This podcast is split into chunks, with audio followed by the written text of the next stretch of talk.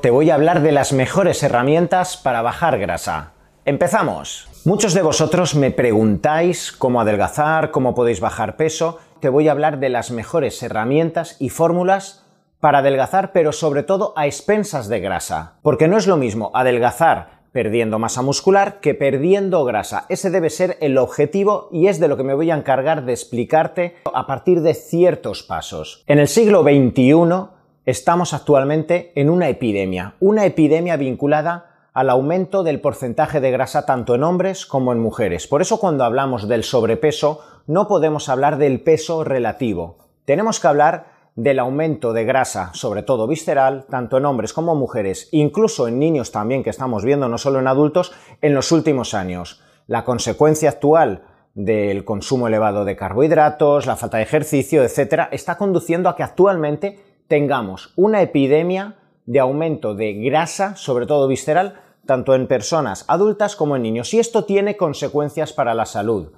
Síndrome metabólico, resistencia a la insulina, diabetes, mayor predisposición a accidentes cerebrovasculares, alteraciones del sistema nervioso, enfermedades neurodegenerativas, enfermedades inmunológicas, y un sinfín de nuevas patologías que están aflorando y que tienen cada vez mayor incidencia en nuestra sociedad y cuyo origen se encuentra muy vinculado con el porcentaje de grasa cada vez más alto en personas sedentarias, tanto hombres, mujeres, personas de tercera edad, pero por desgracia también en edad adolescente. Mi intención en este vídeo es que entiendas que adelgazar no es simplemente bajar de peso. Adelgazar de forma coherente es mejorar el balance corporal de tu cuerpo en cuanto a tu composición, de forma que siempre que se baje de peso intentemos mantener o incluso aumentar en ese proceso la masa muscular, pero que sobre todo disminuyamos la cantidad y el porcentaje de grasa, sobre todo visceral. Primer punto que quiero dejarte claro,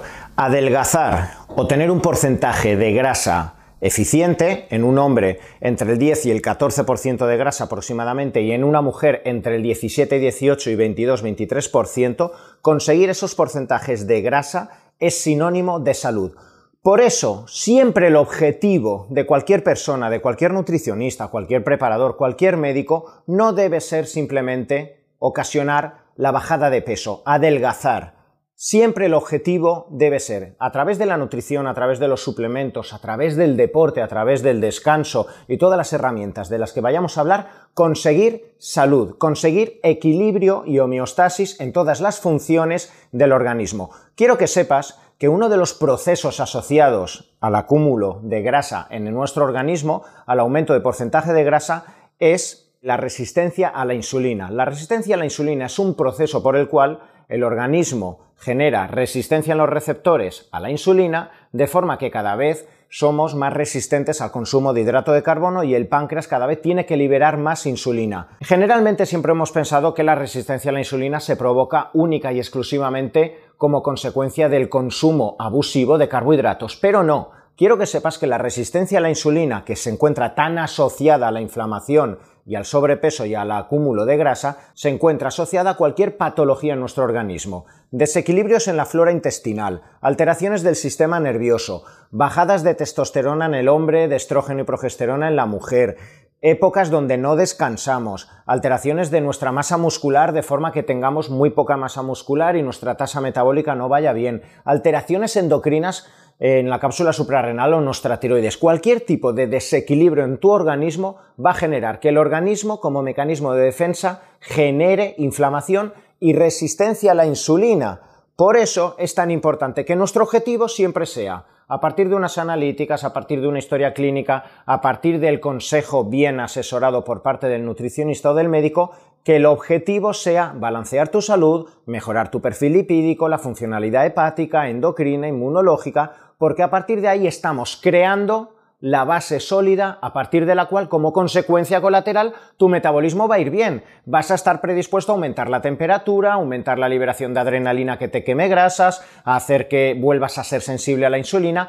pero si tu objetivo primario cuando tú vas a hablar con tu endocrino, con tu nutricionista o cuando simplemente buscas un tipo de dieta o pides cualquier asesoramiento o una dieta que he leído bien a tu vecino, si tu objetivo primario es solo adelgazar para llegar a verano, para estar más fino, para encontrarte un poco mejor en forma física porque piensas que con 4 o 5 kilos te vas a encontrar mejor en la bicicleta o jugando al fútbol. Si tu único objetivo primario es bajar kilos, muy probablemente, si no tienes en cuenta el balance y el sostenimiento de tu salud, vas a obtener objetivos muy a corto plazo y a medio largo plazo tu organismo va a empezar a tener pequeñas carencias, pequeños desequilibrios que obliguen a que tu metabolismo se ralentice y que luego, evidentemente, como por desgracia tantas veces vemos, la persona tenga una predisposición a rebotar muy rápido. Así que te vuelvo a repetir, tu primer objetivo debe ser conseguir la salud, el equilibrio y la armonía en todos tus órganos internos. Si este primer objetivo te ha quedado claro, pasamos al segundo objetivo que tenemos que considerar a la hora de bajar grasa. Debemos conseguir una flexibilidad metabólica.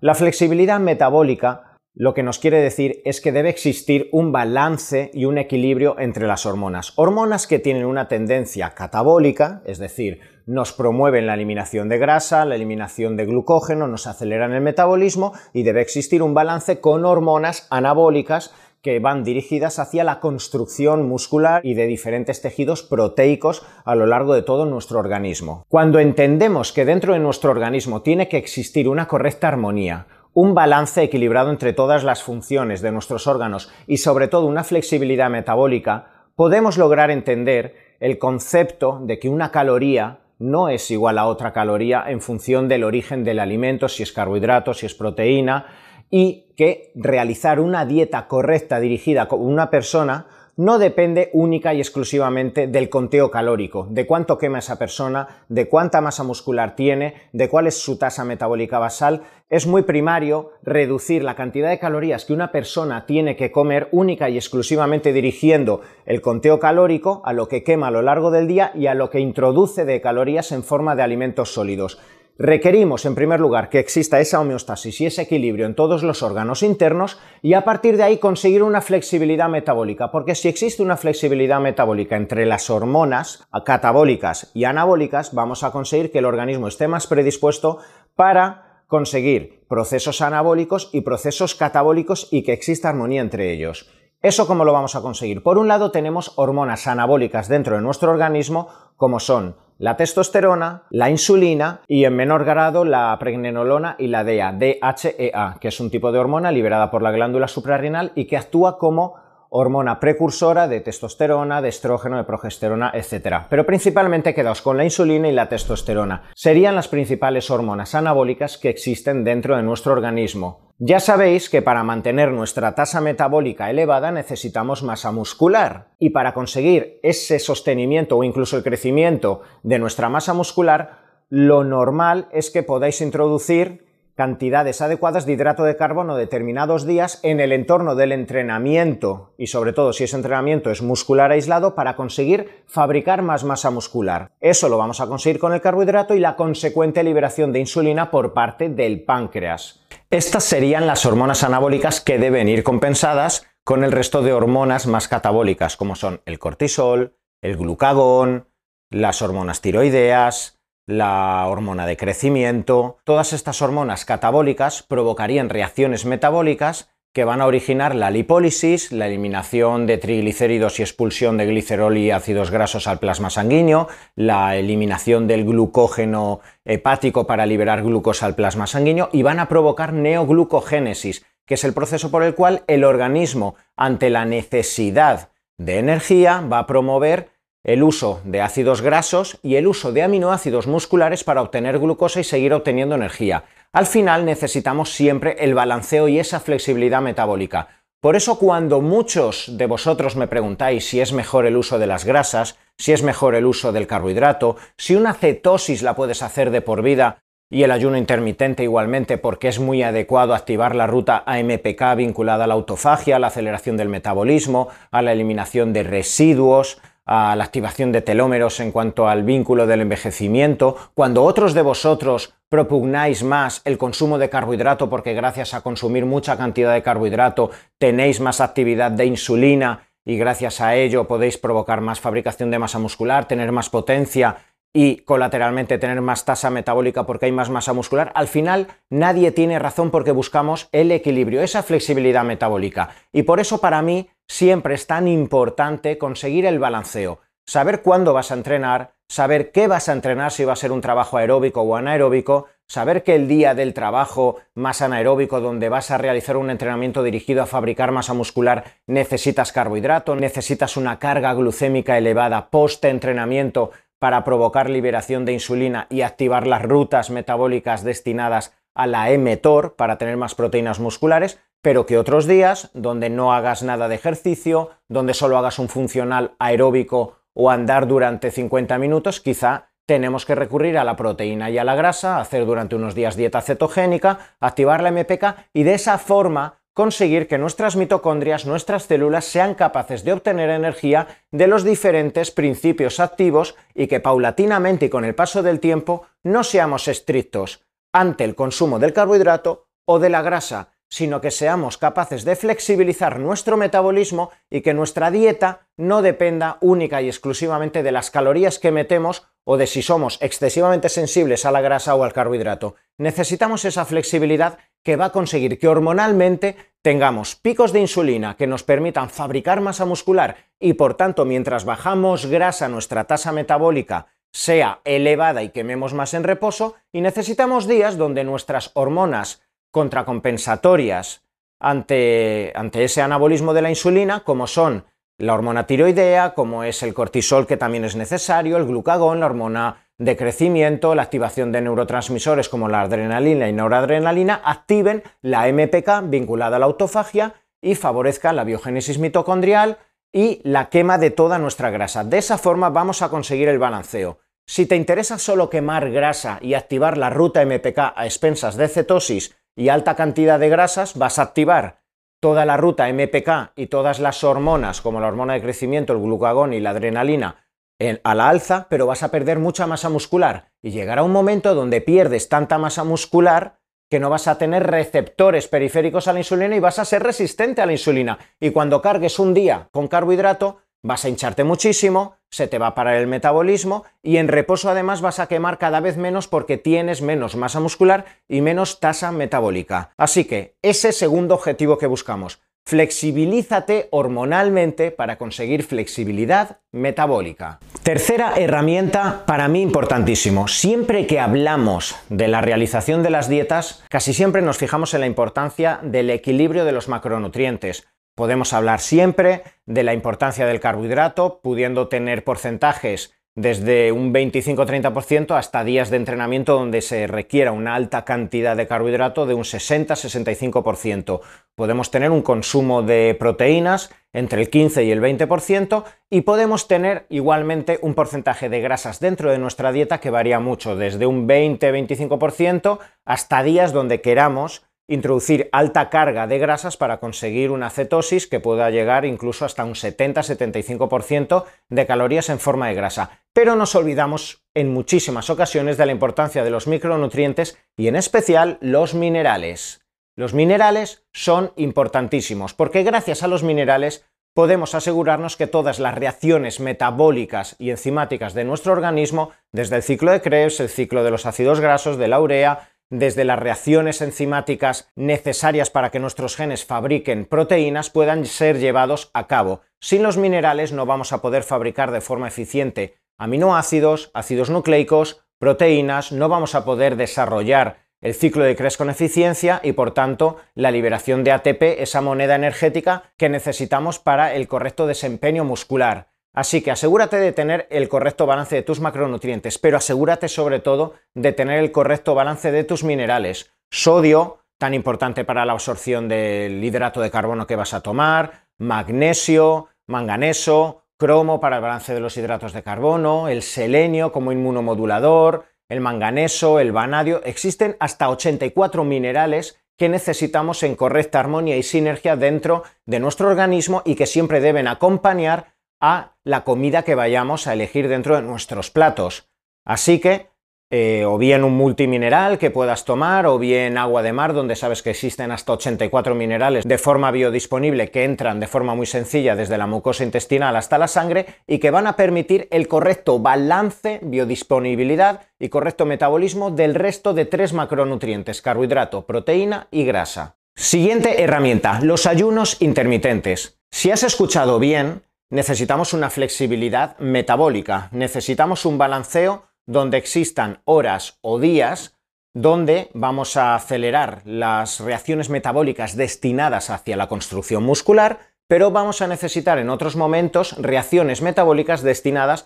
hacia la autofagia o hacia la aceleración metabólica, favoreciendo la lipólisis y la eliminación de triglicéridos acumulados en nuestra grasa principalmente visceral. Eso lo podemos promover de forma muy sencilla con los ayunos intermitentes. Sabes que hasta las 12 horas aproximadamente el metabolismo va a estar lineal, pero a partir de las 12 horas se va a activar la ruta AMPK vinculada a la autofagia. Vamos a promover la eliminación del glucógeno hepático, vamos a promover esa liberación de hormonas tan importantes de las que te acabo de hablar, como el glucagón, la hormona de crecimiento, el cortisol, eh, las hormonas tiroideas T4, T3, la liberación de adrenalina, noradrenalina, dopamina, todo ese conjunto de hormonas nos van a acelerar el metabolismo, nos van a aumentar la temperatura, nos van a hacer que el sistema nervioso simpático esté mucho más activo y nos van a acelerar todos los procesos vinculados con la quema de ácidos grasos. Por tanto, ayunos intermitentes entre 13, 14, 16, incluso 18 horas nos van a promover la aceleración del metabolismo y nos van además a sensibilizar y a flexibilizar para que en las 8, 6, 8, 10 horas restantes donde comemos, el organismo sea sensible y flexible ante la incorporación de hidrato de carbono, de nuevo incidiendo en esa flexibilidad hormonal y metabólica de la que previamente te he hablado. El siguiente punto del que te voy a hablar, evidentemente el ejercicio. No podemos hablar exclusivamente de la nutrición y de lo que tienes que comer para bajar grasa. El ejercicio es fundamental pero existen muchas dudas. Muchos de vosotros me preguntáis qué tipo de ejercicio es el mejor para bajar grasa. Quiero que sepas que el ejercicio cardiovascular evidentemente te va a favorecer la quema de grasa, pero puede ser muy perjudicial si tu objetivo es mantener tu masa muscular y adelgazar a expensas de grasa. ¿Cuántas veces has ido al gimnasio y has visto a una persona encima de una cinta corriendo, corriendo, corriendo encima de la elíptica o haciendo spinning? Lo ves una hora, dos horas, lo ves por la mañana, lo ves por la tarde, incluso además con una dieta muy hipocalórica. Incluso van pasando los meses, sigue esa persona con esa misma estrategia y al cabo de los meses no es que no haya logrado adelgazar, incluso puede haber engordado. ¿Qué es lo que ha ocurrido con ese exceso de ejercicio aeróbico? que ha acelerado tanto el metabolismo, ha generado tanta liberación de cortisol, que es esa hormona neoglucogénica que intenta favorecer la obtención de energía a través de nuestros aminoácidos, de forma que la persona, como consecuencia de haber hecho tanto ejercicio aeróbico, ha ido perdiendo masa muscular. ¿Y qué te dije anteriormente? Si tienes menos masa muscular, tienes menos tasa metabólica. Y si tienes menos tasa metabólica, durante 24 horas quemas menos. Por tanto, puede ser que hagas mucho ejercicio aeróbico y ahí quemes. Pero ¿qué pasa el resto del día? Mientras más masa muscular tengas, más vas a quemar grasa, calorías en reposo. Por eso es muy importante que puedas hacer algunos días ejercicio aeróbico, en ayunas, con ayuno intermitente, solo andando o algún sprint. Solo eso ya va a permitir que tu glucemia baje, que actives más adrenalina, noradrenalina, que consigamos esa flexibilidad hormonal tan importante de la que te hablo. Y es muy importante que dos o tres días a la semana hagas cualquier tipo de ejercicio que te permita fabricar masa muscular. TRX, CrossFit, Alterofilia, pesas, cualquier tipo de ejercicio, incluso body pump, que te permita fabricar y en ese entorno del entrenamiento introducir hidratos de carbono y activar la liberación de insulina. De esa forma vas a tener más masa muscular, más receptores a la insulina, que tan importante es para no caer en una resistencia a la insulina, y vas a tener más tasa metabólica. Así que Siempre flexibilidad en todo, flexibilidad ante el ejercicio aeróbico, pero también junto al anaeróbico, sobre todo a partir de la tercera edad, para tener más masa muscular y más tasa metabólica y quemar más en reposo. Penúltimo punto muy importante, de nada nos sirve ser meticulosos con la alimentación, con todo lo que te estoy explicando, con el balance de grasas, de carbohidratos, realizar unos días ejercicio aeróbico, otros días tu ejercicio anaeróbico, intentar llevarlo todo de forma estricto, si esto te supone un quebradero de cabeza, estás estresado, no duermes, tienes dos trabajos, entrenas por la mañana aeróbico, por la tarde ejercicio de pesas y vas con muchísimo estrés y soñando con los carbohidratos todo el día. Ese propio estrés que te está generando intentar hacer bien las cosas o cualquier tipo de desequilibrio que te ocurra en tu vida, un problema con tu pareja, en el trabajo, el no dormir, el no descansar porque quieres entrenar todos los días, va a generar que actives tanto la liberación de adrenalina, de noradrenalina y sobre todo cortisol, esa hormona del estrés que libera tu organismo para enfrentarse a las situaciones estresantes, que ese cortisol te va a ir a hacer perdiendo masa muscular y acabamos de explicar la importancia que tiene mantener la masa muscular. Si inicias un proceso dirigido a perder 10, 12 kilos, quieres bajar grasa, quieres llegar a verano con eh, la eliminación de un poco de grasa para marcarte un poquito el abdomen, para estar más definido y estar mejor contigo mismo, no te estreses, no intentes hacerlo todo de primeras, no intentes de la noche a la mañana coger todas estas estrategias y volverte loco porque el propio estrés te va a generar inflamación, vas a liberar mucho cortisol y ese cortisol te va a hacer perder masa muscular. Y si pierdes masa muscular, tu metabolismo se va a ralentizar y vas a quemar menos en reposo.